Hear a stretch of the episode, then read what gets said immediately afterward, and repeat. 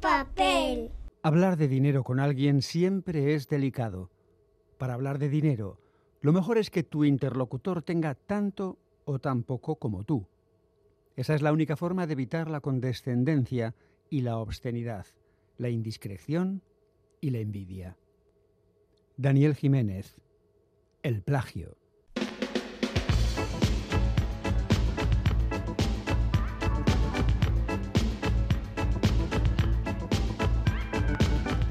De papel.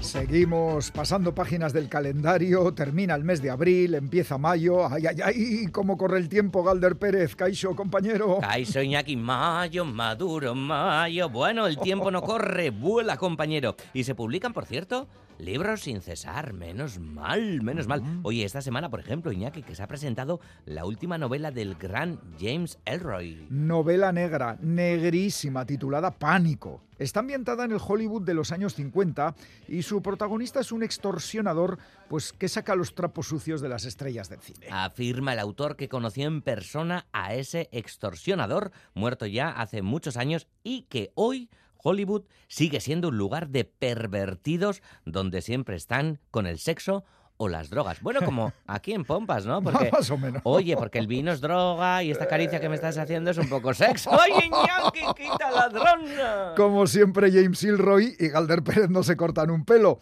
Eh, Ilroy, a sus 74 años, asegura que el hoy le importa una mierda.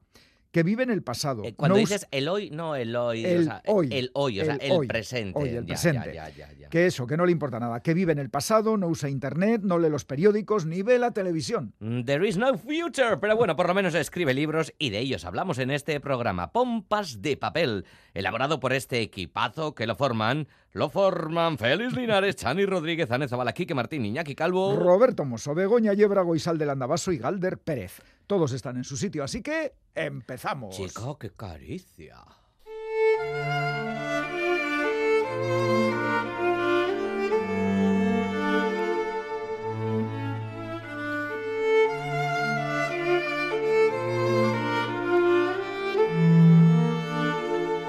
Llevas todo el día andando y has ido a parar a la Place Pablo Picasso por la Rue de la Grande Chaumière. El Balzac de Rodin, comendador en bata inclinado hacia atrás, vigila el boulevard. Te plantas frente a él sin haber decidido aún qué dirección tomar. Tal vez bajar a Montparnasse, tal vez poner rumbo al este hacia Port Royal o Denfer Rochereau. Todavía no lo tienes muy claro. Sabes que pronto podrás salir de la vorágine que te ha arrastrado hasta allí y tomar asiento para sucumbir al ritual del aperitivo. Ha llegado el momento de concederte una hora de eternidad, una franja de tiempo suspendido que significa libertad.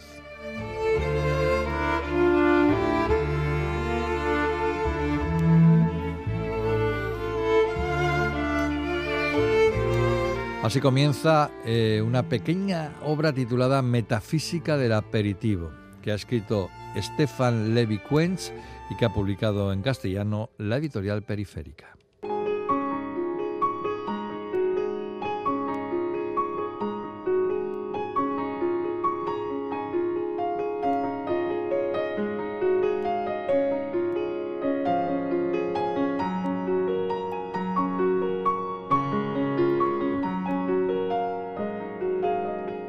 Levi Quenz, nacido en París en 1958, es un creador francés que le ha dado a casi todo. Es poeta, novelista, crítico de arte, ensayista y guionista de cine. De casta le viene al galgo, porque su padre y su hermano, Edmond Lévy y François Lévy Quenz, son también cineastas.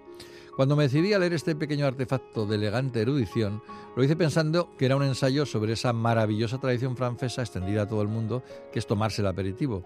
Hago una digresión. La mayoría de la gente fuera de Francia piensa que el aperitivo francés es un pequeño refrigerio que se toma antes de comer, pero en la tierra de Molière el aperitivo se toma tras terminar la jornada laboral, entre las 6 y las 7 de la tarde. Tiene su lógica. No hay miedo a que uno llegue al trabajo achispado porque está concluido ya.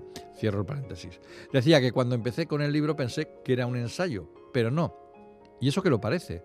Un tipo, puede ser el autor, termina su jornada laboral y se dirige a una terraza de un bistró. Primero escoge el lugar, no es algo baladí, ¿eh? debe ser un buen sitio para observar y debe ser un lugar cómodo para disfrutar del momento previo a la embriaguez. Luego espera al camarero, un arte, recordando todo lo que puede pedir de aperitivo. con el aperitivo en la mesa, ha llegado el momento de recordar las palabras de todos esos escritores que fueron maestros del disfrute del aperitivo. Rousseau, Pushkin, Togo, Gogol, Balser, Pessoa, London, Durrell, Beckett, Duras, Rimbaud, Hemingway, Fitzgerald. Y después del recuerdo de otros, es el momento de ver la realidad que nos rodea e imaginar el mundo. Eso incluye imaginar la vida de los que se sientan alrededor e imaginar la vida de los transeúntes que pasan por delante. ¡Qué emoción! Y después de todo esto, no olvidarse de que hay que mirarse a uno mismo, reflexionar sobre los cruces de nuestra propia vida. Incluso ya puestos, pensar en nuestros méritos, en la posteridad o en el derecho a ser olvidados. Hasta aquí todo parece un ensayo. Pero en este momento, la imaginación del protagonista, de esa persona a la que leemos y que ya no es el autor, cobra vida y se imagina que a París, porque estamos en París, claro, llega un hombre para encontrarse con un amigo y con el primo del amigo que se apunta a irse por ahí y la casa se dispara o no. Y entonces el protagonista paga, se levanta y se va. Pero la vida real, como no se esperaba, entra a borbotones. Son tan solo 115 páginas, pero qué elegancia, qué finura, qué deleite. Es literatura que tal vez no sirva para nada más que para ayudarnos a pasar el rato y a pensar un poco en nuestras circunstancias. ¿Qué más se puede pedir? Stefan Levi Quenz, Metafísica del Aperitivo, publicado por Periférica.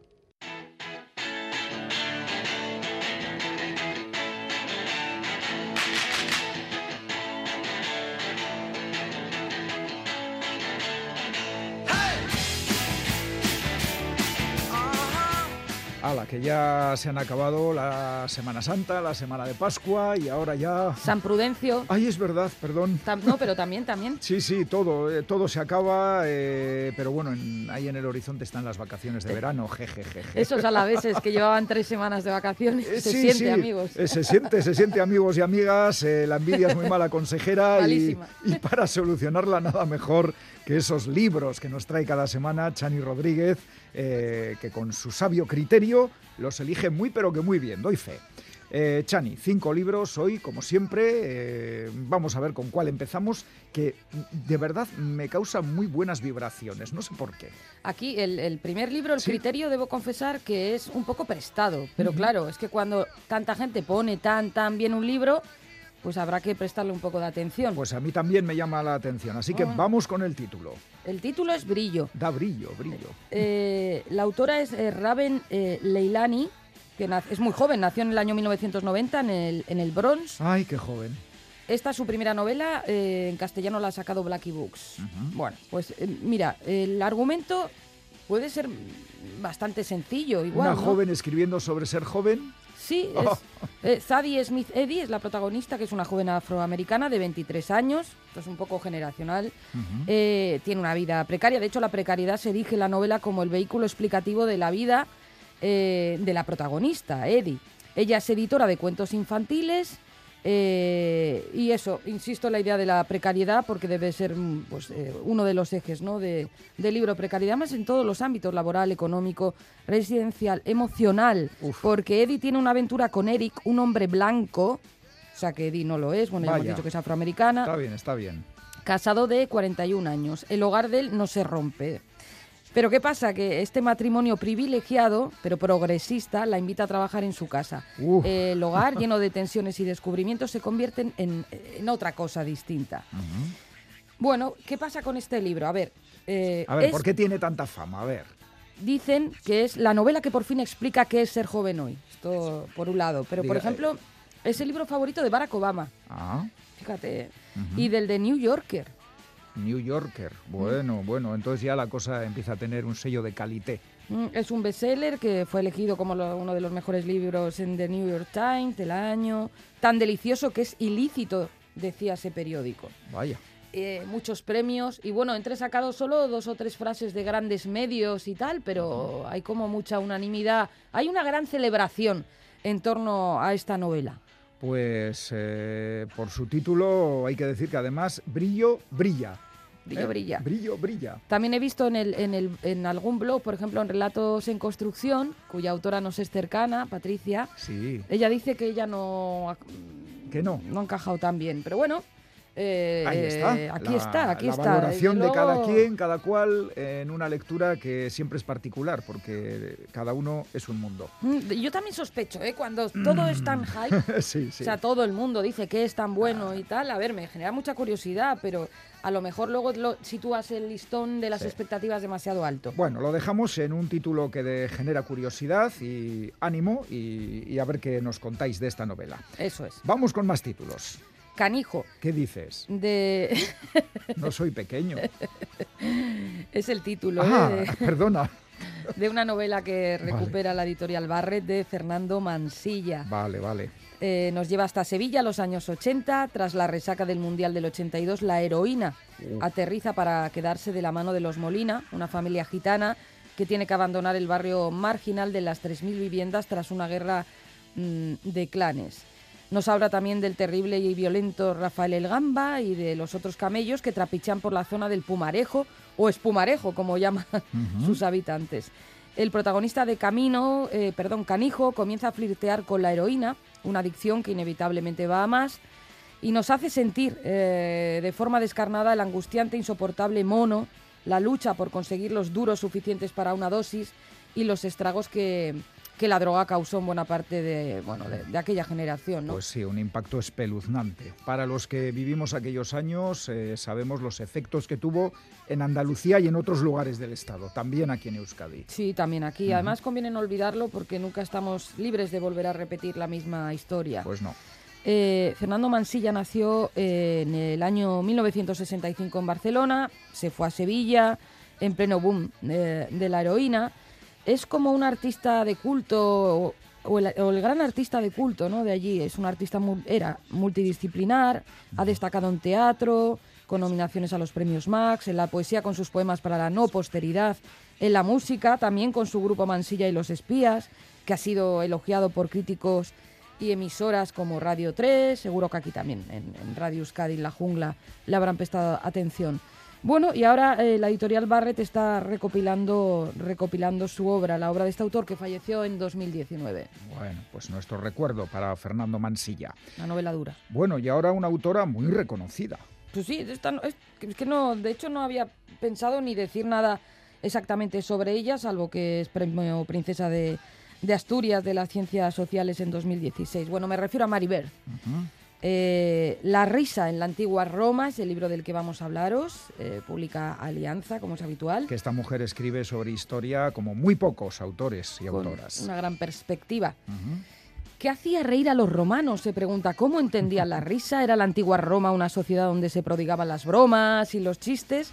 ¿O era una cultura cuidadosamente regulada en la que los excesos incontenibles de la risa suponían una fuerza a la que temer con su mundo de complicidades, ingenio mordaz e ironía?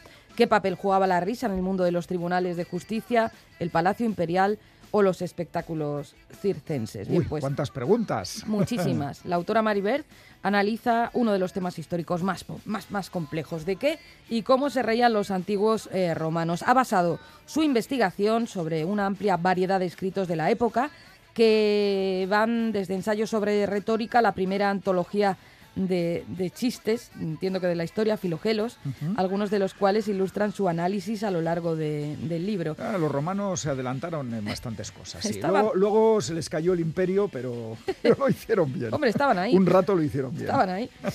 Aunque cada sociedad y tiempo tienen su propio sentido del humor, obvio, este libro nos lleva a la conclusión de que el de los romanos no nos es ajeno. Se aprecia una cierta continuidad entre su sentido del humor y el nuestro, ya que los antiguos romanos tenían un concepto del chiste tal y como se entiende hoy en día en Europa. Es decir, que además del derecho romano, las lenguas latinas y todo lo que hemos heredado de la, heredado de la antigua Roma, tenemos un elemento más que nos ha venido de los romanos, la idea de- del chiste moderno. Eso que estará ahora estos días em, trabajando y mucho el jugador Joaquín. Pues sí, que, que su equipo ha ganado. Por la eso Copa, ese no. Pues necesita pues sí. mucho. Madre mía. Muy bien, pues nada, nada. Con risas romanas nos vamos al siguiente título. Nos vamos con otra grande, ¿eh? Annie Arnaus. Ajá. Eh, no, el libro del que vamos a hablar es La mujer helada, lo publica Cabaret Voltaire, como también suele ser habitual en el caso de esta autora. Es una reedición que recupera la historia de una ruptura social de una hija atrapada entre dos mundos, el de sus padres, proletarios poco instruidos que se ganan la vida con el sudor de su frente, y el de los burgueses, educados, con acceso a la cultura, que se gana la vida sin arrugarse el traje. Esto nos sonará a todas y a todos. Existe una brecha entre lo que estos padres entregados se merecen por los sacrificios hechos para crear a su hija y lo que esta niña es capaz de darles. Este desfase conlleva una gran culpa de la que deriva una gran ira, violencia de la sociedad que conduce a la violencia de los sentimientos.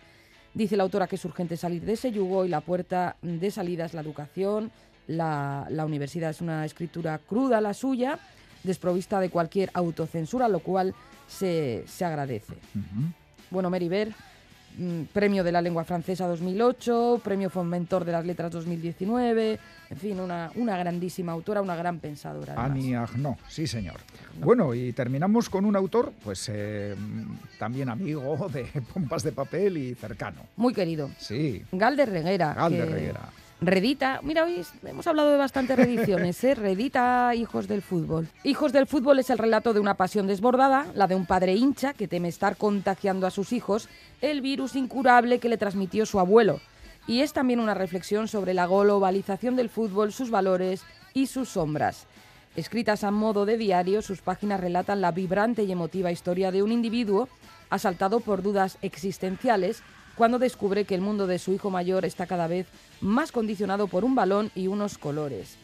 El lector, mientras tanto, es fácil que recuerde sus sueños infantiles de goles imposibles, los partidos del patio del colegio, Inolvidables. en fin, todas estas cosas y, ¿no? y que han por- marcado y más no a los porque chicos uno que fuera un gran jugador, que siempre eh, o portero o medio estorbo, que, que son unos puestos poco agradecidos. eh, ¿Cómo es? ¿Medio central o No, no, no, medio eh, estorbo es técnicamente me- medio otra- estorbo es ponte ahí y haz lo que puedas. Bueno, tuvo éxito eh, Galder con, con Libro de Familia y ahora Seix Barral recupera el primer e inolvidable libro de este autor de, de Bilbao en una nueva versión revisada y corregida por el autor con un epílogo escrito en 2022, o sea, hace poquito, dedicado a sus hijos, convertidos hoy en todo lo que su padre temía, unos locos del, del balón. Ay, Galder, ¿qué esperabas? que escribiendo estas cosas y sabiendo tu afición, ¿qué quieres?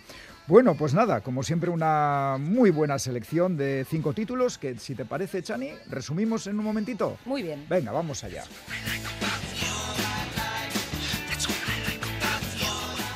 Brillo, la novela de Raivin Lelani de la que todo el mundo habla, publicada por Blackie Books. Eh, brillo existencial, juvenil, bueno, a leerla. Canijo, de Fernando Mansilla, publica Editorial Barret. Sevilla no siempre tiene un color especial. La risa en la antigua Roma, Mary Birth, Alianza. ¿De qué se ríen estos romanos? La mujer helada de Annie Ernaux, eh, publicado por Cabaret Voltaire. Novelón con proletarios y burgueses. Y para terminar, Hijos del Fútbol, escrito por Galde Reguera y publicado por Sex Barral. Gol, gol, gol, gol, gol, gol, gol. muy bien, Chani. Pues eh, muy buenos los libros y esto no es un adiós sin un Guero Arte porque luego vuelves con otro libro, otra novela. Luego vuelvo, sí. Guero Arte. Ah,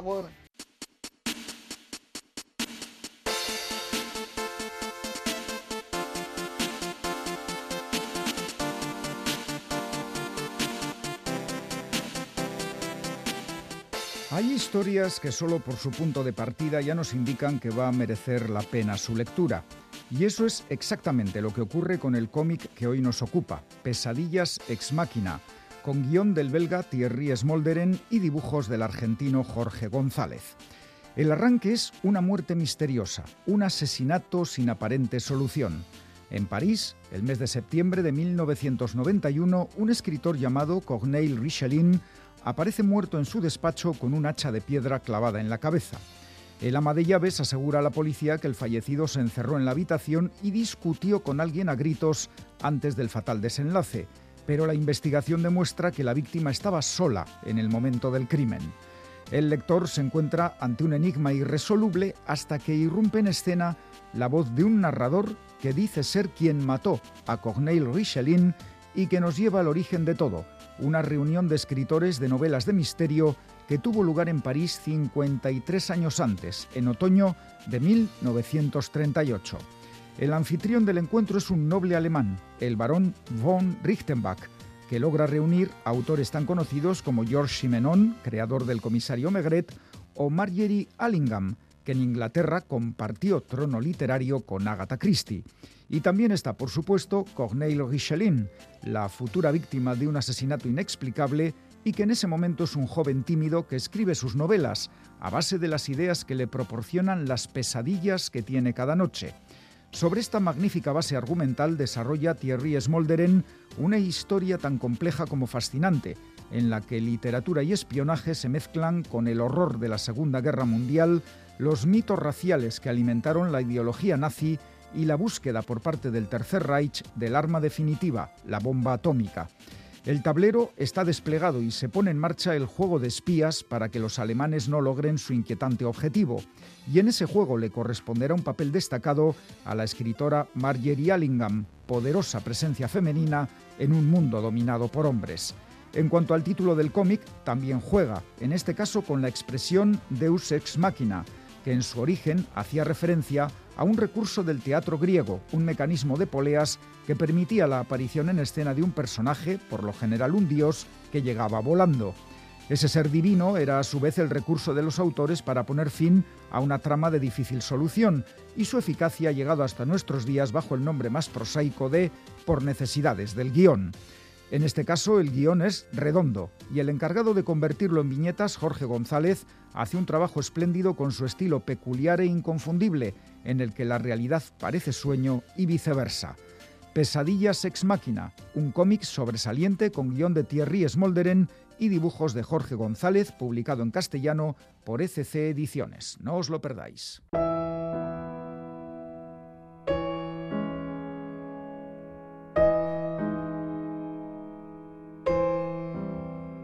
Badakit neure patuarekin topo egingo dudalan goiko deien artean, non edoan. Borroka egin diedanak ez ditut gorroto. Babesten ditudanak ez ditut maite. Nire herrialdea kiltartango bide gurutzea da. Nire herrikideak kiltartango behartsuak. Inolako eraldaketak ez di ezerkenduko.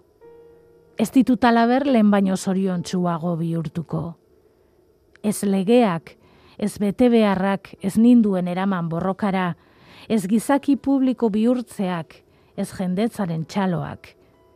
Irrika bakarti atsegin batek, ekarri ninduen odei arteko anabasa honetara.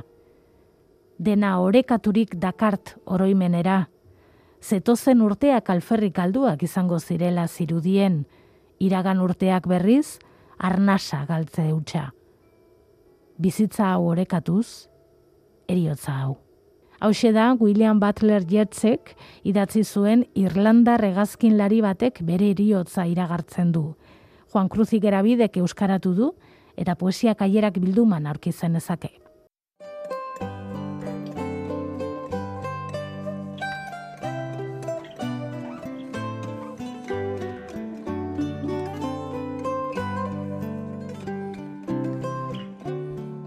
Hoy recibimos en Pompas de Papel a Iñaki Sainz de Murieta, un docente y escritor donostiarra al que apasionan ambas profesiones, la docencia y la escritura. Es por ello que intenta enseñar a través sobre todo de relatos que nos llevan a tiempos pasados como la prehistoria o la civilización mexica. Es conocido por la colección juvenil Las aventuras de Canide, con ilustraciones de Miguel Berzosa, y que cuenta ya con seis números publicados. Y ahora, Iñaki Sainz de Murieta, inspirado por autores como José Miguel de Barandiarán, Julio Caro Baroja, Arturo Campión o Navarro Villoslada, se ha atrevido en pleno siglo XXI a recuperar historias tradicionales de nuestra tierra en un libro titulado Narraciones y leyendas vascas. Lo hemos pasado bien leyendo este libro, así que lo lógico era invitar a su autor. Iñaki Sainz de Murieta, bienvenido a Pompas de Papel. Muchísimas gracias, Tocayo. Arracha León. Y Iñaki, ¿cómo se te ocurre en 2022 recuperar estas narraciones tradicionales vascas y hacer un libro con ellas? Bueno, era algo que siempre me había rondado, pero cuando Luis Rafael, que es el director de la editorial Verbum, pues me lanzó un poco la propuesta, eh, no me pude negar. Yo, de hecho, estudié antropología justamente porque era un tema que me apasionaba desde que era bien, bien chico. Entonces, encantado y feliz. De ahí viene todo. ahí está el origen. Oye, hay que decir que no te limitas a transcribir cuentos, sino que haces una labor de adaptación, ¿verdad? Sí, sí, sí, sí. Eso es. Lo que hago es refundirlos a través de un hilo narrativo para que cobren vida por sí mismas, ya que de lo contrario quedarían demasiado cosificadas. Sí, porque es importante subrayar que las historias son individuales, pero tú les das continuidad, hay protagonistas que aparecen en una narración y en la siguiente o las siguientes este hilo lo, lo has buscado, es intencionado, ¿verdad? Sí, sí, sí, siempre desde el primer momento. No siempre ha sido sencillo, había que buscar muchos, muchos giros de guion en algunos casos, buscar triquiñuelas desde el punto de vista pues del escritor, del realismo mágico también. Entonces, pues bueno, yo creo que al final ha quedado bastante, bastante bien, que es una obra más que digna y, que todo ha quedado pues bien enhebrado. Yo creo que nadie se sentirá ofendido, algún amante de los clásicos de Aita Barandiarán o de Julio Caro Baroja, creo que lo puede leer y no sentirse nada ofendido, creo eh, yo. Eso eh, espero. Sí. Tengo que decir que tu libro, Iñaki, dibuja un fiel retrato de lo que fue la sociedad vasca pues allá en el siglo XVI, ¿verdad? Hmm. Vida dura, vida difícil. Y a pesar de la religión católica imperante, mucha gente creía todavía en seres mitológicos, en Basajaun, en Inguma, Gahueco, Mari. Esto, esto es muy llamativo, ¿verdad? Sí, sí, eh, no deja de, reflejar un poquito pues la, complejidad de la, de la realidad social vasca también la religiosa, desde el punto de vista de que, hay una hibridación que, perdura y se alarga durante siglos, en la que el paganismo tiene muchísima influencia, y también la recuperación de la cultura grecolatina, ya en el pleno renacimiento, tanto, tanto español como europeo, y que se refleja también en nuestra, en nuestra sociedad y, y, evidentemente pues en todas nuestras tradiciones, que evidentemente pues, pues vienen ahí vienen manifestadas a través de la obra también. La importancia también de la influencia musulmana y judía, pues también es importante.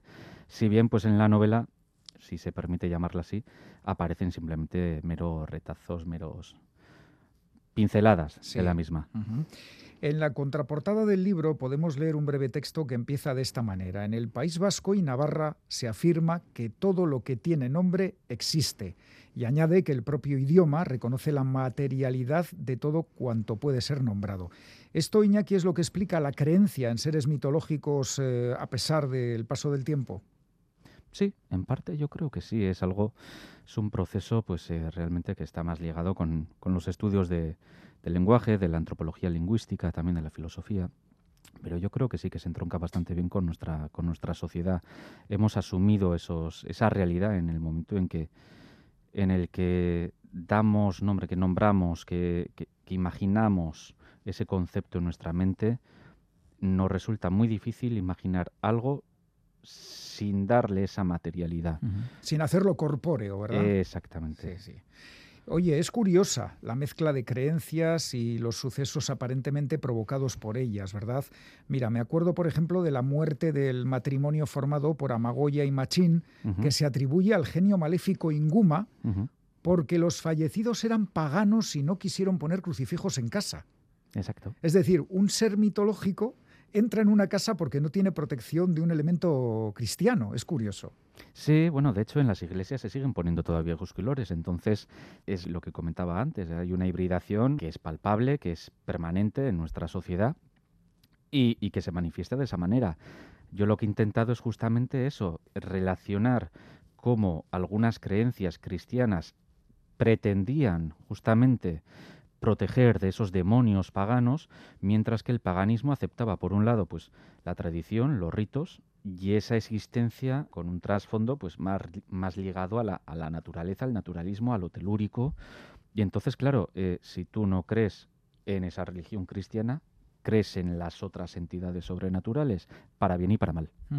La creencia es lo más importante, efectivamente. Dicen que las cosas existen en la medida en que creemos en ellas, por lo tanto. Y también se dice que las personas eh, no, no, terminan de morir mientras hay alguien que los recuerda, es algo, es algo parecido.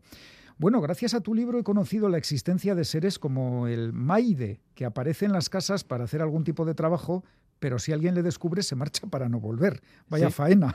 Sí, sí, sí. Pero, pero bueno, así es. Hay distintas creencias con respecto a los maides. En algunos casos se dice que pueden llegar a ser la, pareja masculina de las lamias. Eh, existe mucha confusión con respecto a, a su idiosincrasia en algunos aspectos. Entonces, bueno, yo lo que he hecho ha sido adaptar ese conocimiento que tenemos, ese mínimo conocimiento que tenemos con respecto a él, a través de las narraciones de la tradición oral y de lo popular, y darle esa significación, que es justamente la que viene reflejada en distintas narraciones, entonces, sin aportar nada más, para que quede también con ese halo de misterio y que no sepamos nunca realmente qué es un Maide, porque no podemos llegar a él, al menos de momento. Y otros personajes curiosos son los mamur, esos duendecillos que trabajan incesantemente haciendo lo que se les pide. Eh, son seres mitológicos que aparecen en otras culturas tradicionales europeas. Eh, Iñaki, al final parece que sea el lugar que sea, todos soñamos con que alguien nos haga el trabajo, ¿no? Sí, sí, Ojalá hubiera alguien, sí. alguien que abras una caja y les y digas, oye, hazme, árame todo el campo y siémbramelo. Y lo hacen sin ningún problema y sin cansarse. Qué maravilla. Sí, o un par de talos para desayunar, que tampoco vendría mal. qué bonito, qué bonito es el detalle de que el talo tan tradicional en Euskadi al final fue pues la adopción de esa planta que nos vino de América, ¿verdad? Sí. Del maíz. Sí, eh, según eh, Pedro Plasencia y según algunos estudios de algunos críticos gastronómicos, llegó ya para Italia en el siglo en el siglo XV, es decir, unos cuantos años antes del descubrimiento de, América por, por Colón. Pero aquí se adoptó un poquito más tarde. He jugado también un poco con el tiempo, porque no está claro del todo que ya para el siglo XVI la producción fuera mm, que estuviera tan extendida como pretendo hacer ver en el libro. Me he tomado esa pequeña licencia artística, que yo creo que es interesante por cuanto al hilo narrativo para también eh, temporalizar el relato y decir, es a partir del siglo XVI ya se puede dar esto, entonces vamos a tirar para adelante adoptándolo como propio, sabiendo que es algo bastante novedoso, bastante nuevo. Sí parece tan, tan arcano, ¿verdad? Y, al final, pues mira, tiene que ver con el descubrimiento. Oye, que no solo seres mitológicos he descubierto con tu libro, mira que a mí me gustan los animales, ¿eh? Y mm. sin embargo he descubierto al burdégano, que es el fruto del cruce entre un caballo y una burra. No sé si has visto uno alguna vez. En fotos. En fotos nada más. En vivo no. No, no suele haberlos. Entonces, bueno, yo la verdad que, animo a todas las personas a que lo busquen porque la verdad que es un animal precioso. A mí me encanta. Tiene una fisonomía que, es muy parecida a la del burro, evidentemente, pero, pero tiene esos pequeños giros que, la verdad que, que, la genética del caballo está más que presente y es un animal que a mí me encanta, me encanta. Y eso que solo lo has visto en fotos. Sí, sí, sí. Hombre, se parece bastante a nuestros pochocas realmente. Ajá. Lo que pasa que tiene, pues eso, pues esas características de, de, la hibridación entre, entre eh, la burra y el caballo, que, que no es lo común. Se buscaba siempre lo contrario, es decir, la mula, el mulo, pero no así. Que es, es fruto de burro y yegua.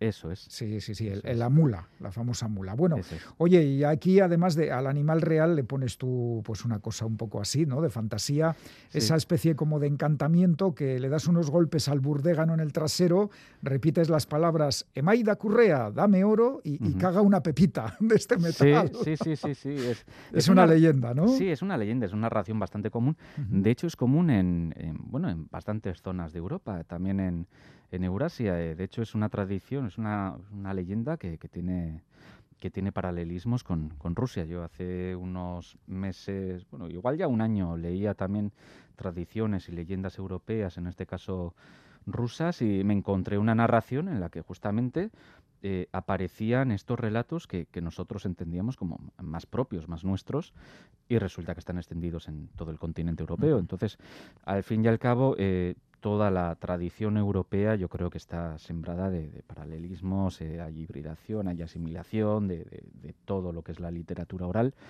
lo que pasa que hay una readaptación propia a nuestra cultura en este caso. ¿Y qué decir de esa pequeña mesa de madera labrada que pronuncias la frase Presta Saidak Yana, prepárame la comida y aparecen alimentos por arte de magia? Eso también es algo que nos gustaría mucho. O, la maquilla mágica que al pronunciar la palabra maquilakiski le da una lluvia de palos a los que están cerca. Eh, ¿qué, historias más chulas. Oye, otro asunto importante. En varios momentos del libro aparecen las brujas. Que son siempre malas. ¿eh? Aquí no se busca esa variable de la bruja como una mujer eh, que se está defendiendo ahora tanto su imagen, que eran mujeres mm. independientes, sabias. Eh, ¿Se mezcla lo cristiano con lo pagano en esta definición de bruja como ser malvado? Bueno, se ha buscado justamente eso, que sean bastante, bueno, que sean malvadas, que no, que no sean un ejemplo positivo, justamente no porque fueran así, evidentemente. Esto es ficción y lo que hay es una readaptación de, esa figura de la bruja para también poder desarrollar el tema del aquelarre. Es decir, no se puede desarrollar el aquelarre tal y como se pretende que sea y como se, se vende, si la bruja no tiene ese carácter maligno. Entonces, pues bueno, pues al final hay que decir, hombre, pues las brujas, pues eh, en algún momento sí que aparecen alguna, algunos personajes que sí que son más pues eh, más curanderas, más, más sabias y que se alejan de, la brujería y otras que ya necesito incorporar con ese elemento ya brujeril, maligno, demoníaco para que tenga para que tenga fundamento. Sí, porque en el libro efectivamente el aquelarre es una figura que aparece y, fíjate, el cuento final que se mm. titula Graciana es triste porque cuenta la historia de una joven que desbarata un aquelarre Muere a manos del maligno y resulta que le acusan de brujería. Qué triste. Sí. Bueno, eh, no sé, es difícil porque entre los hijos no hay ninguno preferido, que se suele decir, pero ¿hay alguna historia de las que cuentas en el libro que a ti te guste especialmente? Eh, pues últimamente estoy, sobre todo pues cuando estoy haciendo las presentaciones, eligiendo un baúl a la deriva, que la verdad que me gusta mucho porque es que... El mar. Exacto, el, mar, el, mar, siempre llama. Porque hay muchas historias de en tierra adentro, pero hay algunas también en el mar. Y como hay poquitas y casi todas son propiamente de Iparralde, entonces como cuesta mucho llegar a ellas, me llaman poderosamente la atención, por cuanto que parece que la tradición vasca ha perdurado en lo rural, pero no tanto en, la costa, en, en, las ciudades que estaban más abiertas a, a, los descubrimientos en todos los aspectos, tanto técnicos como, como literarios, filosóficos, comerciales. Entonces, cuesta más llegar a esa tradición, que evidentemente en el mar, en la costa, había una tradición importantísima, pero no sé por qué no hay tantísimo, tantísima memoria de la misma, al menos cosificada a través de, lo popular. Bueno, pues estamos llegando al final, Iñaki. Eh, la pregunta es inevitable. ¿Estás trabajando en algún nuevo libro? Sí, sí, sí. Estoy ahora pues eh, ayudando a, desarrollar e impulsando la tercera antología solidaria, en este caso para, para Mater Museo A, que espero que sea todo un éxito, que es para apoyar justamente a, una fundación, una entidad que, que se ocupa de, regenerar la bahía de Pasaya, de mejorar la calidad de vida de, de, de los guipuzcoanos, limpiando la costa, limpiando los ríos, y yo creo que es muy importante. Tengo también otros proyectos, un segundo cómic, en este caso sobre Hernán Cortés. Tengo más cosas en la cabeza, tengo algunos pedidos, eh, no paro, pero como sarna con gusto no pica, pues... Pues adelante, con ello. Pues eh, eh, solo nos queda recomendar a nuestra audiencia el libro Narraciones y Leyendas Vascas, publicado por la editorial Verbum y escrito por Iñaki Sain de Murieta. Iñaki, un abrazo muy fuerte y hasta la próxima. Otro para ti. Muchísimas gracias por todo. Es que ricasco ta, ta gurbero va de noi.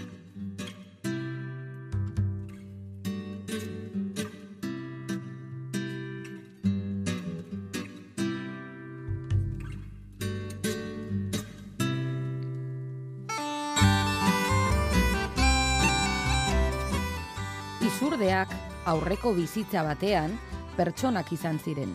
Horixe sinisten zuten behintzat aintzinako euskaldunek. Eta gizaki horiek izurde bilakatu ziren laminen maitale izateagatik.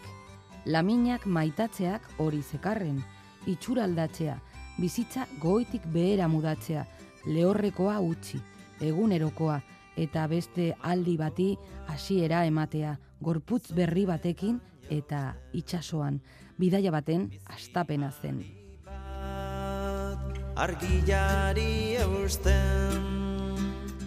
Así comienza la novela Izurden aurreko bizitza, escrita por Kirmen Uribe y publicada por Susa.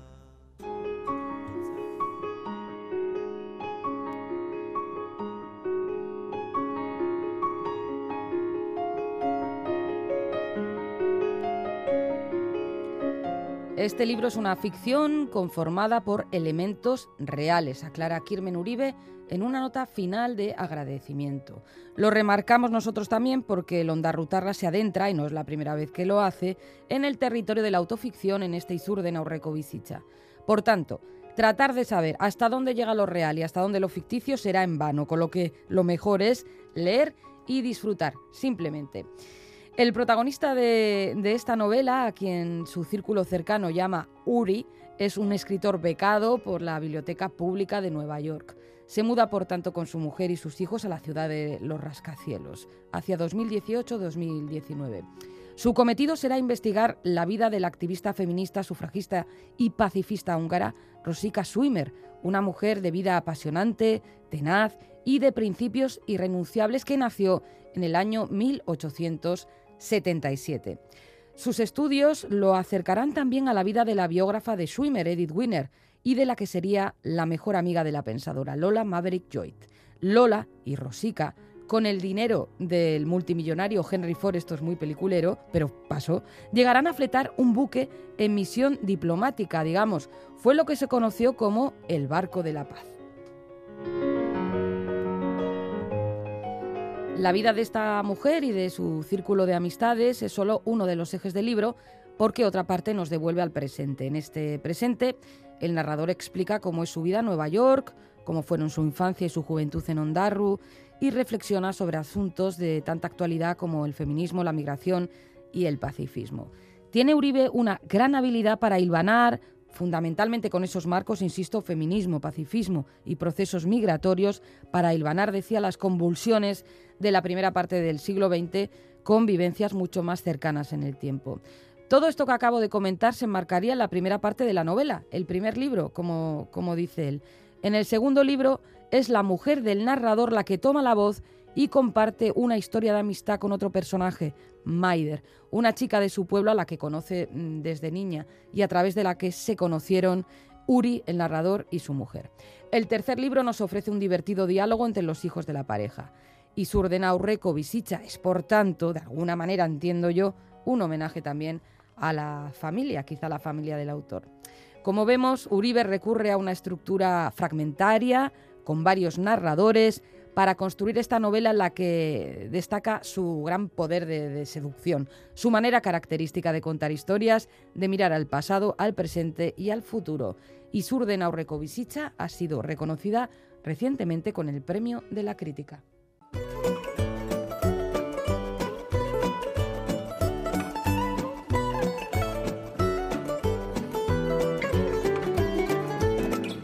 Ya, ya estamos, ya llega el concurso de pompas. Las respuestas al enigma que nos planteó Begoyebra los pasados 16 y 17 de abril son estas.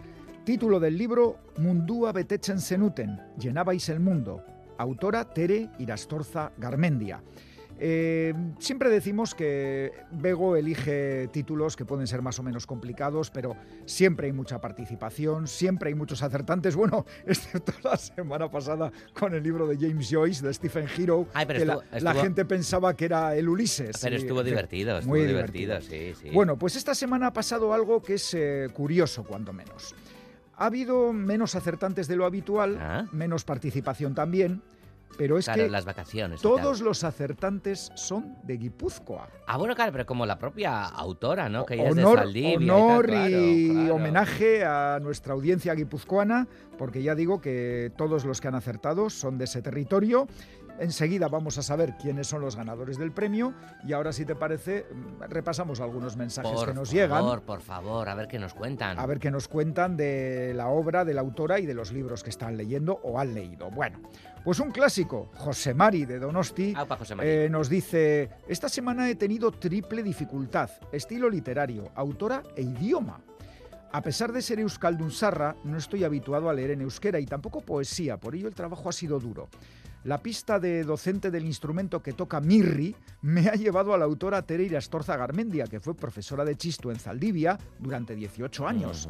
Y así, buscando libros escritos por la autora en poesía, he dado con los versos de la pista de Bego, en la obra Mundua Betechen Senuten, que la suerte me acompañe. Bueno, pues no te ha tocado, José Mari, que ya te ha tocado alguna vez, pero ahí queda el correo que nos has mandado.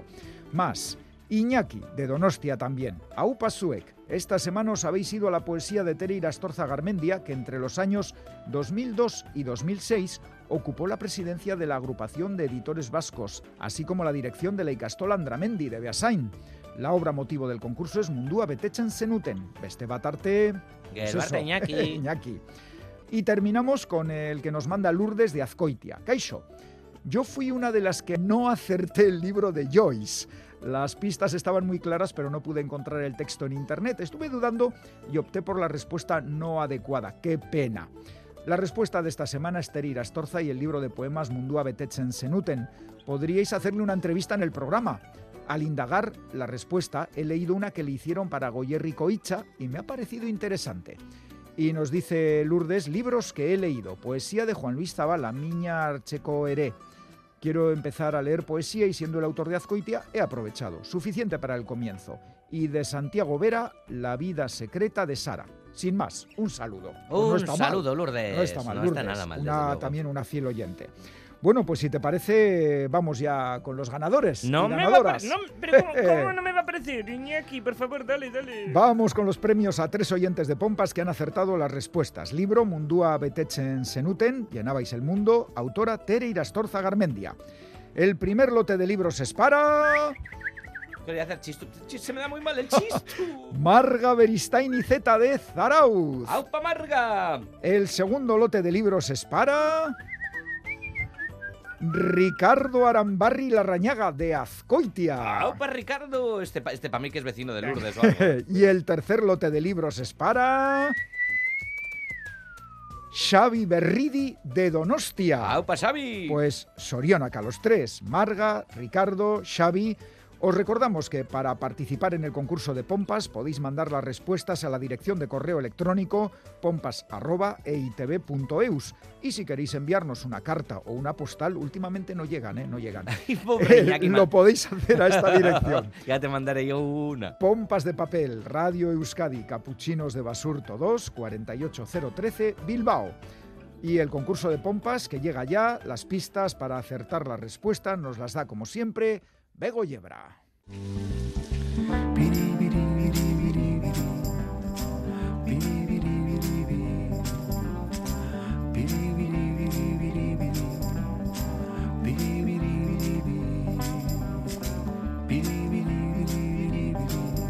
Hola pomperos, pomperas. ¿Cuántas semanas quedan para el verano?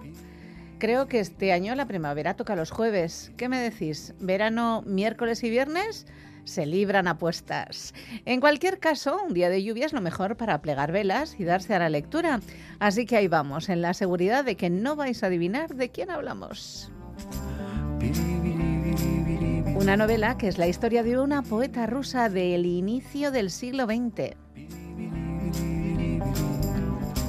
El autor trabajó en la Cineteca Mexicana en los años 70. Allí investigó sobre Einstein y se comenzó a preocupar por el tema de la relación entre la creación, los creadores y el poder. Anna, la protagonista, surgía y una y otra vez como un personaje enigmático.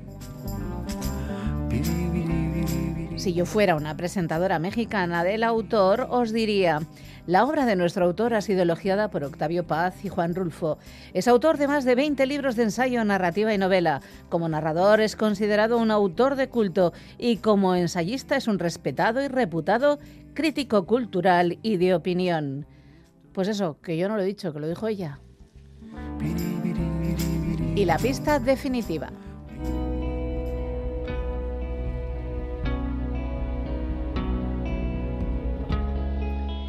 Vengo del reino de las almas muertas a contar esta historia.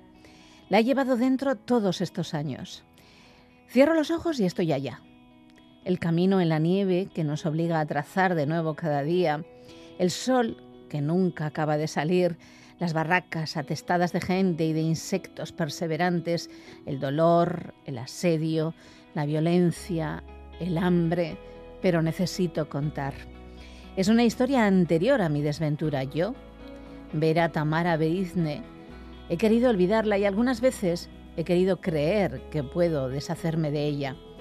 pero la verdad es que nunca ha dejado de hacerse sentir como un dolor en el pecho o un robo de la respiración, un ardor en la espalda, una comezón profunda o un temblor en los ojos, una quietud incesante. Todas estas palabras fermentándose en mí. Que la suerte os acompañe. Poesiaren mugak. Ene negarra, ene muga da. Enegarren muga madarikatua. Ezin bain naiz, bertxotik aratago joan. Ezin baituzu jarioa geldiarazi. Sadorrak gainezka eginik, bete-betean harrapatu gaitu. Uoldearen aztarnak baizik ez daude agerian. Aurpegiak errekaren ubidea marrasten du. Hildo berriak irekiz, zauri zaharrak esin itzi. Gerra korrespontzalak bezala. past several weeks, we've not seen any thought. In fact, I've never heard anything like this in, in Kiev for the years that I've been coming. Zuregarren poema honek ere ez luke existitu behar. Etengabe itotzen naiz igerian. Zuk jakin dezazun. Iztegiaren urru erretan itu aldirik latzenetan ere. Zure haua eta birikien bitartez hartzen aldu dala atxa.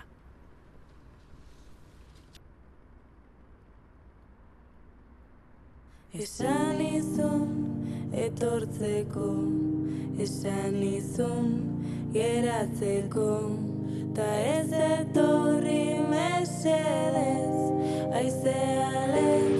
joan zaitez, nire. Recta final del programa. Si no habéis podido escucharlo en directo, lo tenéis en la página web de EITV y en la app EITV Nayeran. Pincháis en radio, Radio Euskadi, Pompas de Papel y ahí están disponibles todos los programas de las últimas temporadas. Esperantzak nire zauria Esta sobre Con Anne Zavala recitando poemas de Edu Celayeta y al ritmo de la canción Doluga B de J. Martina, cerramos hoy Pompas de Papel. Jota Martina, qué maravillosas. El otro día les vi en directo, te voy a decir, Ah, junto a. Merina Gris en, en la sala BBK, en el Festival Punto Cero. ¡Qué chulada! Una maravilla. Por cierto, que mm, igual hay que abrir aquí un poquito, no sé. Claro, eh, son reflejo de una generación, tanto J. Martina como Merina Gris y demás. Si a Dylan le dieron el Nobel de Literatura, ¿por qué no a ellas? Bueno. Eh, cuidadito, ahí está el eh, apunte. eso. Bueno, nos tenemos que ir, pero no sin antes recordar que el Ministerio de Cultura ha convocado los Premios Nacionales de las Letras, Literatura, Historia, Ilustración, Cómic, Traducción, Fomento de Lectura.